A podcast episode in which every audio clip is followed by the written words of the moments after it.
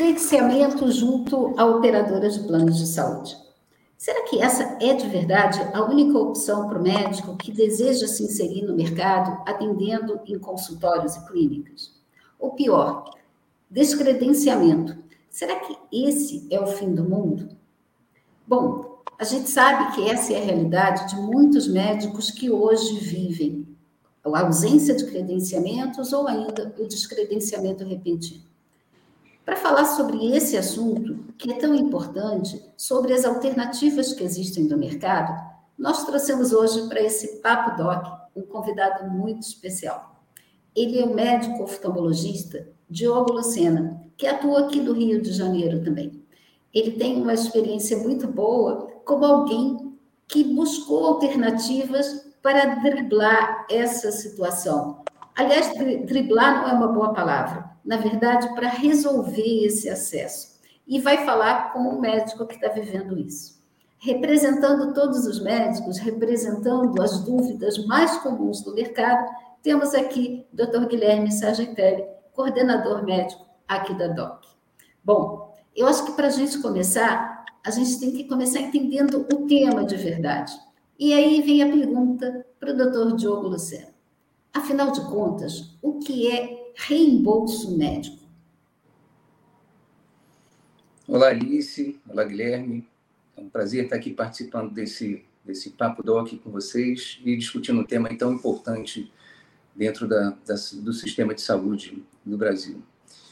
E o reembolso médico é um, é um, um instrumento contratual que prevê a possibilidade de um beneficiário do plano de saúde ser atendido fora da rede credenciada do plano e de receber, ou de ser ressarcido pelos valores que ele gastou né, nesse serviço.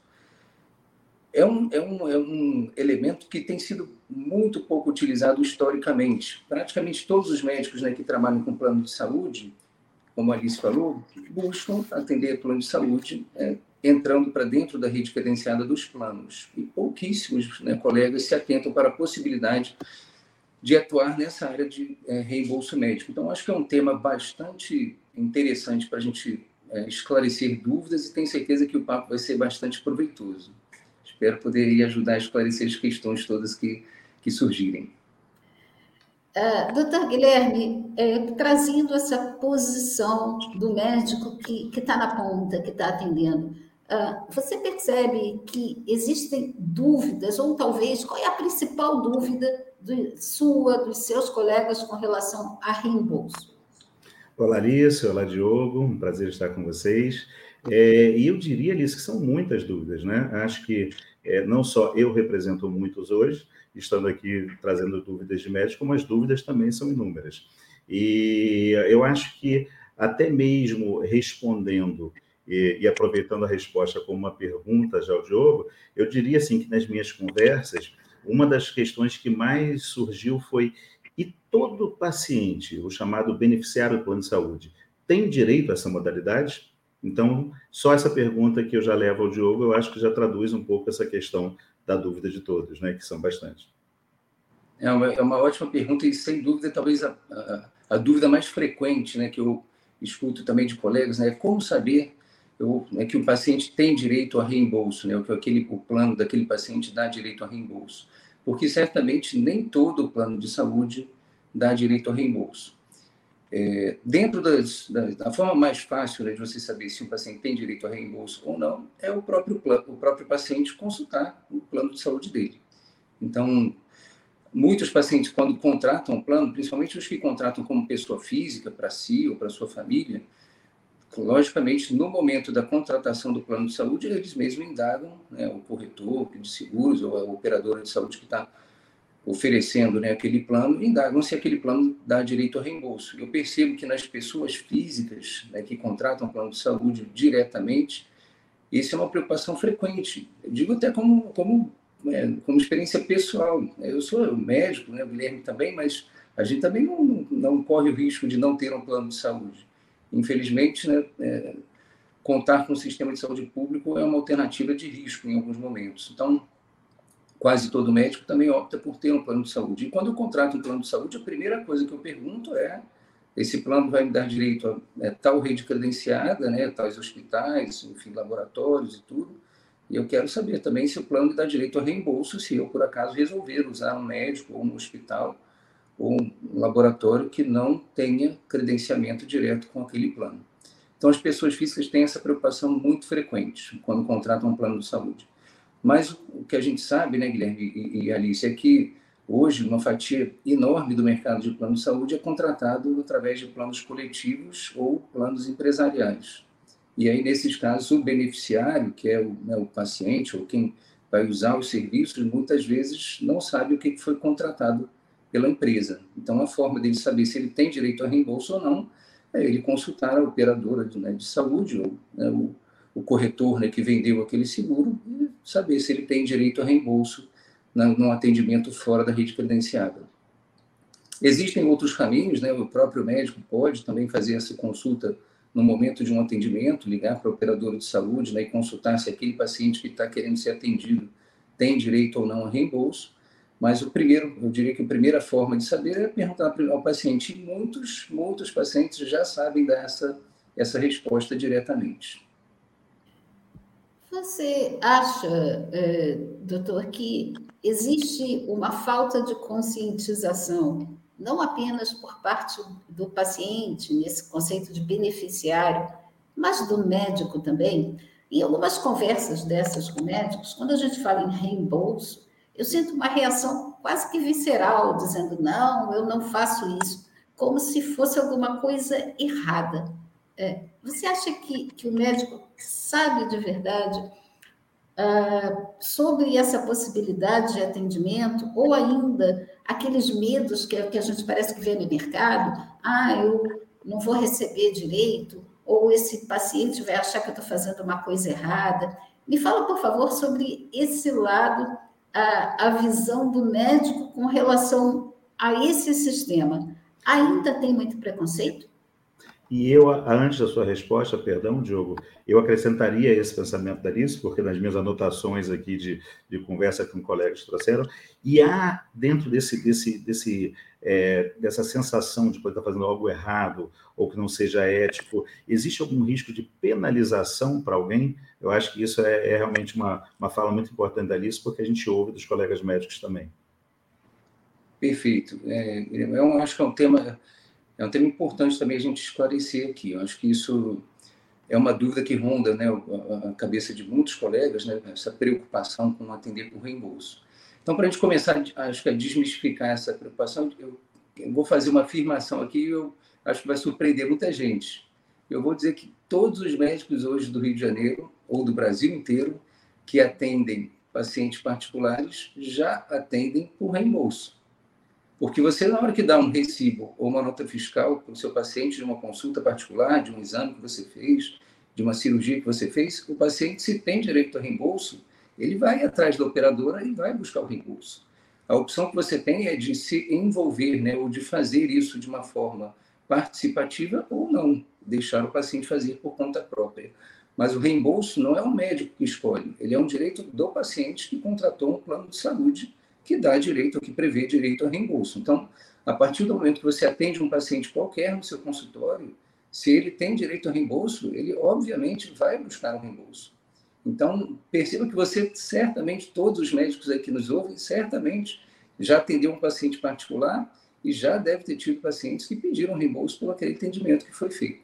Então, você queira ou não, já está inserido nisso. A escolha que nós temos é nós vamos fazer isso de uma forma né, organizada, ética, correta, ou vamos deixar isso né, a cargo do paciente fazer por conta própria é, é, e aí não participar desse processo. De certa forma, ao escolher esse caminho, né, você pode estar, em alguns momentos, até prejudicando o seu próprio paciente, né, que talvez se fique perdido em dúvidas, em, em, em papéis que ele não consegue entender o que, que ele precisa e, e, e de certa forma, alguns é, fatalmente não vão conseguir o reembolso daquilo que eles teriam direito a receber. Então, Alice, é, conversando já comigo no passado, né, me perguntou, né, eu não entendo, o que é de reembolso? E os pacientes, os pacientes e os médicos confundem reembolso com judicialização na área da saúde.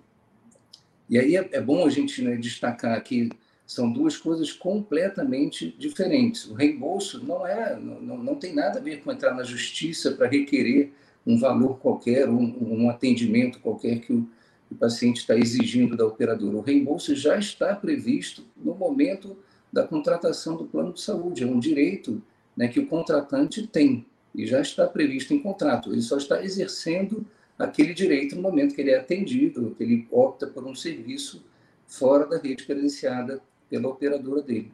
Então, não tem nada a ver com, com judicialização. São duas coisas completamente distintas e, e, e, que não guardam nenhuma conexão entre elas.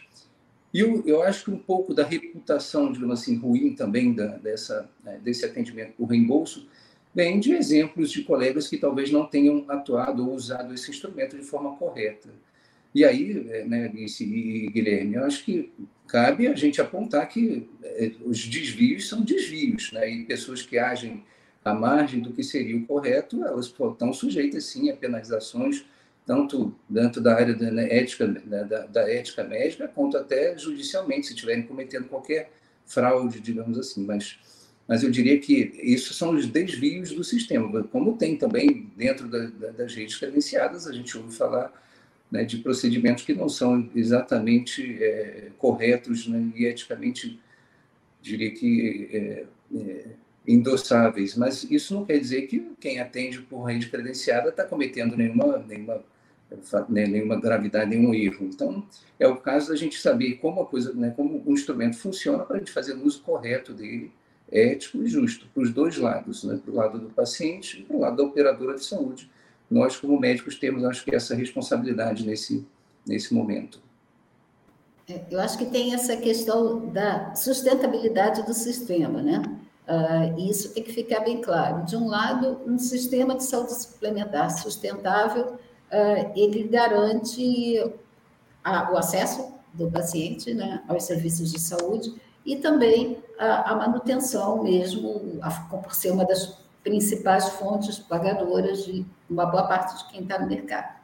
Mas acho que você trouxe é, um ponto que é bem importante. Assim, o paciente, quando ele é, espontaneamente opta por ir a um médico que tem é, particular, ele pede esse recibo porque ele, se ele sabe que ele tem direito a esse reembolso, ele vai dar entrada nesse reembolso. Mas a gente sabe também que muitos pacientes principalmente aqueles novos que não mantêm um relacionamento com esse médico, que o vínculo médico-paciente não está estabelecido ainda, eles pensam: ah, não, esse médico é particular, eu vou ter que pagar da entrada para receber depois, não vou receber tudo. E aí acaba se estabelecendo um, uma preguiça, é, aquela ideia de que é mais fácil ser atendido em quem está na rede credenciada porque é só mostrar a carteirinha e pronto. Uh, a gente sabe, eu sei, é, que você tem desenvolvido, você buscou fazer uma. estudar mais esse sistema e buscar formas de como facilitar a vida é, desse paciente. E assim como você, outros médicos pelo Brasil. Fala para a gente um pouquinho, por favor, do que, que representa essa ideia de ajudar o paciente nessa parte burocrática que, que tanto apavora as pessoas. É, eu, eu, eu, te, eu acho que esse, esse assunto é um assunto que também é importantíssimo, né, porque o, o médico que atende, né, o, que participa de qualquer forma de administração de, um, né, de uma clínica, um hospital, um consultório, né, o que seja, né, dentro do, como um prestador de serviços dentro da saúde suplementar, ele faz um, ele lida com uma burocracia enorme quando atende por operadora de saúde, não é? Alice, o Guilherme, se já né, participou um pouco disso, não sei né, se, se quanto você se envolveu nessa questão administrativa já na sua vida profissional, mas a gente sabe, o paciente chega, tem uma, cada operadora de saúde tem uma rotina de como as coisas devem ser feitas, tem que consultar a elegibilidade do plano, tem que é, passar, pegar tokens, às vezes, né, para poder autorizar uma determinada consulta procedimento.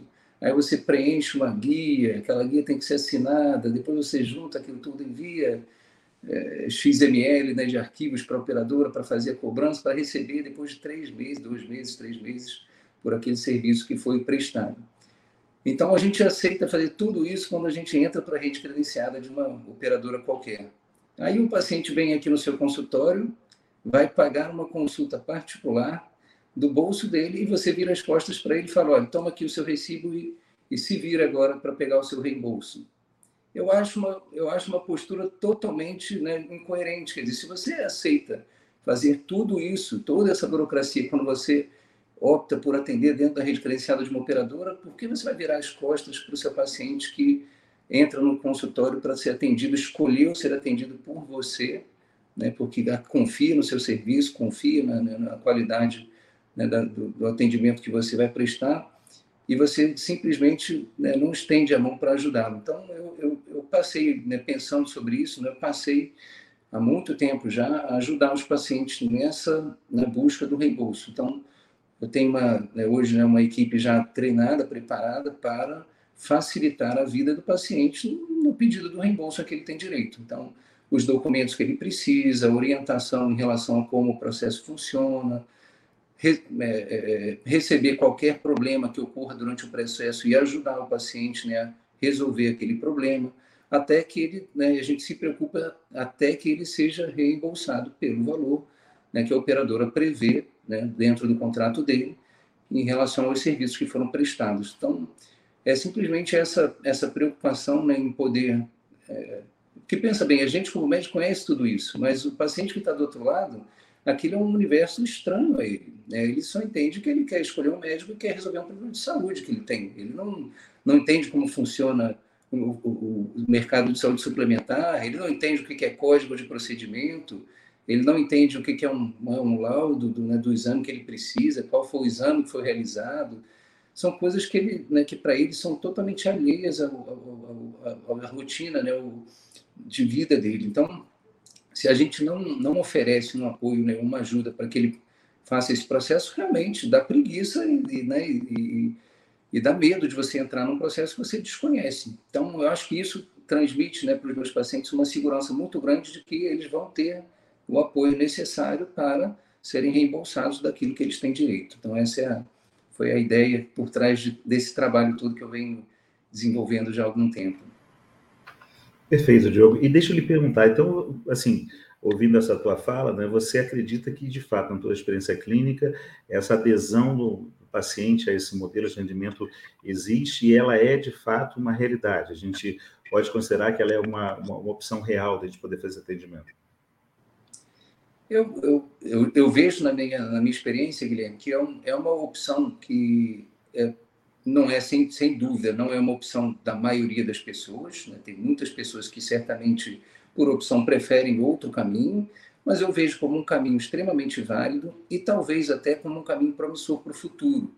A gente vê as mudanças que estão é, acontecendo dentro né, da, da, saúde suplementar com a, a é, eu acho que o progressivo, né, a progressiva verticalização dos atendimentos e com um fechamento cada vez maior das redes credenciadas, eu vejo isso tanto como médico, como usuário do sistema, também sou né, usuário do, né, da saúde suplementar, eu vejo essa opção de você poder né, escolher um atendimento fora da rede credenciada como fundamental. Infelizmente, né, eu então, não, não, sei se esse é o caminho ideal para a saúde suplementar, mas eu vejo isso hoje como um instrumento de defesa do médico, do, do paciente e do médico muito importante. Não é nem só para o médico, nem só para o paciente, nem, nem para a operadora em si, mas eu diria que todos os, os elementos do sistema têm essa alternativa como viável. Essa, é, é, é eu diria que é extremamente salutar, porque o, a verticalização progressiva é, é, uma realidade. E as redes né, já é uma realidade aqui no Rio de Janeiro, não sei em São Paulo, em outros mercados do, né, do Brasil, talvez até mais avançadas do que no Rio de Janeiro. É, e o que acontece com isso? Agora, recentemente no Rio de Janeiro, por exemplo, nós tivemos vários colegas que foram descredenciados de uma determinada operadora. Então, são pacientes que, colegas que já atuavam há 20 anos né, naquela operadora, têm né, usuários ou pacientes com 20 anos né, de, de, histórico, né, de atendimento de doenças crônicas que eram tratadas por esses médicos e, de repente, né, né de um dia para o outro, esse vínculo é, é cortado. É, então, resta ao paciente qual alternativa? Mudar de médico ou buscar uma forma de continuar sendo atendido por aquele médico. E uma das formas é, válidas, né, e, enfim, eu diria que é, viáveis de serem implementadas é o atendimento por reembolso. Então, todos os médicos que estão nessa situação, todos os pacientes né, que estão nessa situação, têm essa alternativa. E se não fosse essa opção do reembolso, sem dúvida, muitos não iam querer pagar do próprio bolso, né, além de pagar o plano de saúde, pagar um outro atendimento médico do qual ele não vai ter nenhum, nenhum ressarcimento, né, nenhuma, é, nenhuma devolução daquele valor gasto.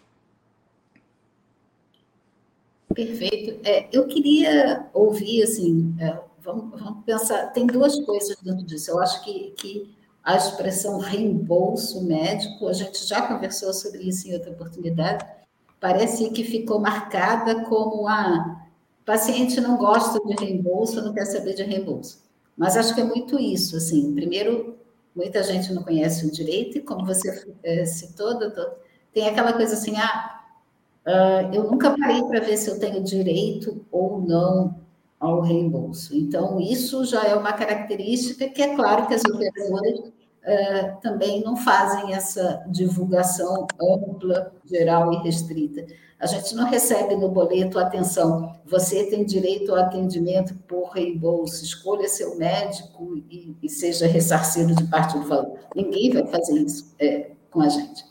Agora, por outro lado, e aí vem muito daquilo que você falou, da questão de se organizar para ajudar o paciente, é, a gente vê que mesmo na hora de, de fazer essa nota fiscal, de estabelecer é, aquilo que foi feito com esse paciente, para que ele possa pedir o reembolso, ainda falta esclarecimento do médico também, você não acha?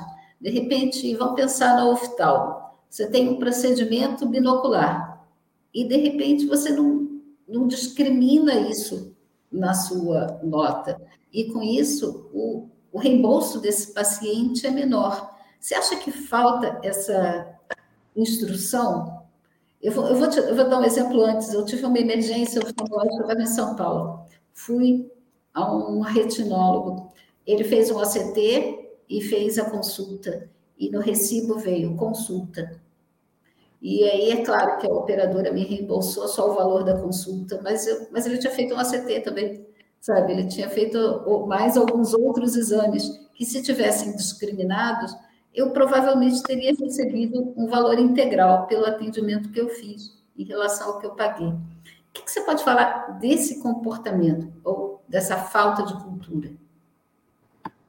É, você, você tocou nesse num ponto importantíssimo, Alice. O, Primeiro, dizer que o reembolso, como a gente falou, é um instrumento contratual que já prevê valores né, que, que a operadora vai restituir àquele, né, aquele contratante para cada serviço né, que, que for realizado. Então, é, o médico, mesmo que não atue com rede credenciada, que não atue na saúde suplementar como né, é, contratado de uma operadora de saúde, ele precisa entender como funciona a saúde suplementar. É, o reembolso médico segue pelo mesmo caminho, né? as operadoras tratam de assim, o processo burocraticamente da mesma forma que um atendimento feito por um prestador que é credenciado da operadora. Então, vamos dizer que você fez um, né, 10 procedimentos, qualquer que sejam, né, durante a sua consulta, se o médico, no, na nota fiscal ou no recibo né, é, daquele atendimento, não discriminar quais foram os serviços, é, não tem como a operadora reembolsar o paciente, não é uma má vontade da operadora, porque naquele documento não é impossível, é inviável dar sequência ao procedimento, ao processo de reembolso. Então, é, é isso que a gente estava falando, quer dizer, o médico pode até optar por, ah, eu não quero me envolver com reembolso, vou dar aqui uma nota fiscal, atendimento médico, honorários médicos prestados, valor X, e entregar ao paciente. O paciente não vai conseguir ser ressarcido daquilo que ele tinha direito né, pelo, pelo contrato que ele fez com a operadora de saúde. Então, por isso eu estava falando que eu entendo que nessa, dessa forma, ao agir dessa forma, o médico prejudica o paciente, que teria direito àquele reembolso, e prejudica, de certa forma, também a operadora, que vai ficar numa luta e numa briga com o paciente, querendo o reembolso, porque ela né, não consegue ressarcir o paciente se ela não tem a informação correta do que foi feito. Então, isso cria talvez mais problemas dentro do sistema do que o próprio reembolso feito corretamente em si. E aí você tocou no ponto importantíssimo, quer dizer, é, se o médico fez durante o seu atendimento qualquer procedimento que exista dentro da tabela TUS e que seja é, incluído dentro do esteja incluído dentro do rol de procedimentos da ANS, ele precisa estar discriminado né, naquela nota fiscal de serviços ou naquele recibo né, é, de pagamento ele precisa estar discriminado é, em detalhes, né? o código daquele procedimento, se foi feito um, dois, três, quantidade né, do procedimento que foi feito, e o valor daquele item em separado, porque o paciente vai ter direito à restituição dentro do que ele contratou né, pelo plano de saúde para cada procedimento que foi feito, até o valor máximo que ele, que ele tem previsto em contrato. Então, pode ser que ele não seja reembolsado de tudo que foi feito, do valor integral que foi feito, mas ele vai ser reembolsado por cada procedimento que foi realizado naquele atendimento. Diogo, é, ouvindo essa tua, tua explicação e essa última pergunta, Alice, é, me ocorreu uma coisa que eu tinha até anotado aqui nas perguntas, nas conversas com colegas, principalmente com colegas mais jovens que estão iniciando a atividade, né, assim, dentro de, do atendimento, do consultório, que é, assim, o, que, que você explicaria, se assim, num passo a passo simplificado, da pessoa que quer começar a, a fazer essa forma de atendimento, o que, que não deve ser esquecido? Assim, o que, que você acha que seria uma boa orientação para o pessoal que está querendo começar a ingressar nessa forma de atendimento? Eu acho que a primeira, a primeira é, mensagem que tem que ficar, é, para acho que para o colega que quer começar nisso, ele tem que entender como funciona a é, saúde suplementar. É, a gente passa pela, pela formação médica 10, 11, 12 anos, às vezes, da nossa vida, estuda né, a medicina e a, a sua especialidade né, a fundo, conhece cada detalhezinho daquele pedaço do corpo e não entende como funciona o sistema de saúde onde a gente está inserido. Então, busco, acho que o primeiro passo para quem está começando é buscar é, dentro, junto à sua especialidade ou junto ao conselhos né, da área, da área médica, das entidades médicas em geral, informações sobre como funciona o sistema de saúde suplementar. Na oftalmologia, a gente tem né, uma sociedade específica que trata desse tema, que é a Sociedade Brasileira de Administração e Oftalmologia, e onde a gente né, tenta apoiar os oftalmologistas brasileiros a entenderem melhor como funciona o mercado de saúde suplementar. Eu não, não, não teria conhecimento para dizer se em todas as especialidades esse apoio existe né, dessa forma, mas eu diria que isso é uma lacuna grande hoje dentro da, da formação médica. Né? A gente prepara os médicos para atuarem como médicos e não prepara eles para entenderem como, como eles precisam se organizar administrativamente eh, na sua atuação profissional. Então, eu diria que isso é importante. Ele falou que sobre tabela TUS, eu, eu vejo pessoas que já saíram do mercado né, da, da, formação médica há anos e você fala tabela TUS, é, é um ela parece ouvir uma, né, uma palavra que é estranha, que ela né, desconhece, não faz parte do vocabulário dela. Fala, olha, tabela TUS é obrigação do médico conhecer. Você não pode atuar na saúde suplementar hoje sem, né, sem entender o que é a tabela TUS. Pelo menos é o mínimo, né, você saber né, que, o que é a tabela TUS, para que ela foi criada, o que, né, como ela é utilizada no dia a dia, onde ela é importante. Isso são, são conhecimentos que eu acho que todos os médicos deveriam ter. Então, sem isso, é, nem no reembolso, nem na rede credenciada, você não vai conseguir trabalhar bem se você não conhece, não entende como isso funciona no dia a dia. Então, eu deixo essa palavra de incentivo a todo mundo que está começando. Eu acho que você dedicou tantos anos para a sua formação técnica, é, é, busque também né, complementar a sua formação administrativa, a sua formação né, na área de gestão né, da sua carreira, do seu, do seu negócio. Né? Acho que isso merece também um olhar especial, uma dedicação de tempo para isso. Eu vou. É, eu acho que você deixou a gente com vontade de dizer para todo mundo o que é terminologia unificada em saúde suplementar, a tal da tabela TUS, que vai dizer, afinal de contas, como que a gente chama cada procedimento para evitar que o doutor Diogo chame o procedimento de A e o doutor Guilherme chame de B, e aí chega lá da operadora, afinal de contas, ela chama de C, e aí fica essa coisa perdida. Acho que vale a gente fazer esse adendo para explicar um pouquinho. A gente já está chegando no final dessa nossa conversa, então vou deixar primeiro o doutor Gui fazer, doutor Gui, como a gente acaba chamando aqui dentro. Doutor Guilherme Sargentelli, por favor, Uh, fala, faz as suas considerações finais para depois a gente ouvir o nosso convidado. Bom, minhas considerações eh, são um agradecimento em meu nome, que aprendi um monte de coisa. Assim, isso é interessante, Diogo, porque é, a minha barba branca e a minha falta de cabelo na cabeça já revela que eu tenho uma certa estrada, mas a gente está sempre aprendendo, então é, as suas colocações foram excelentes.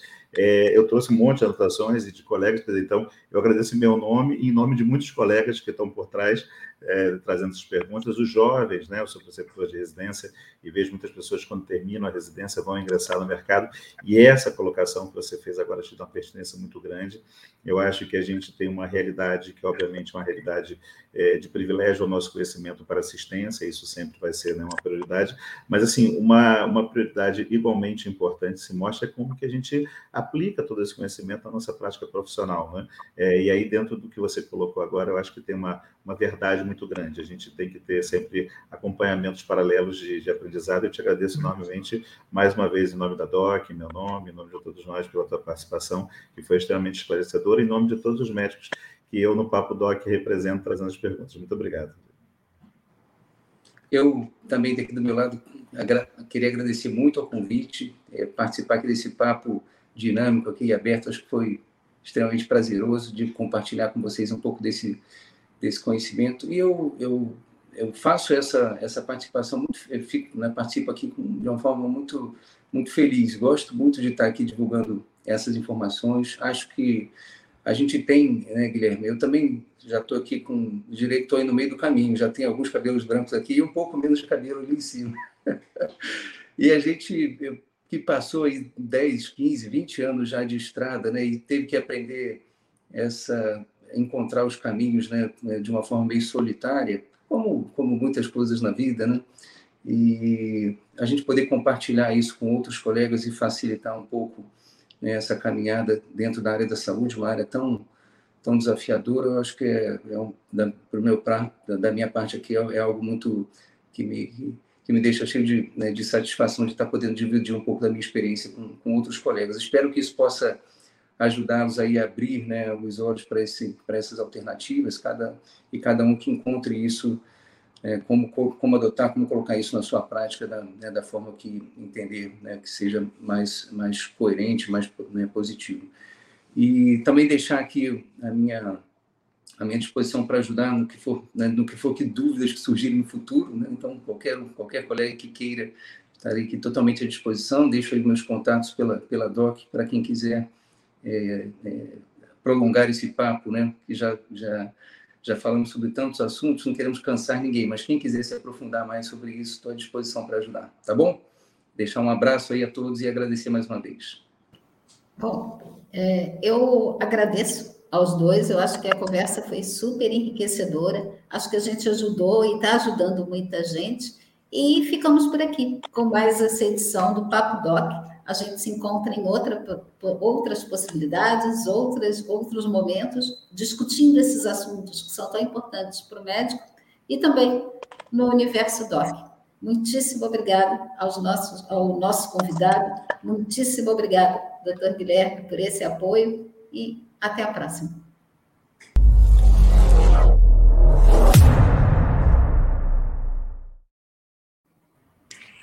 E aí?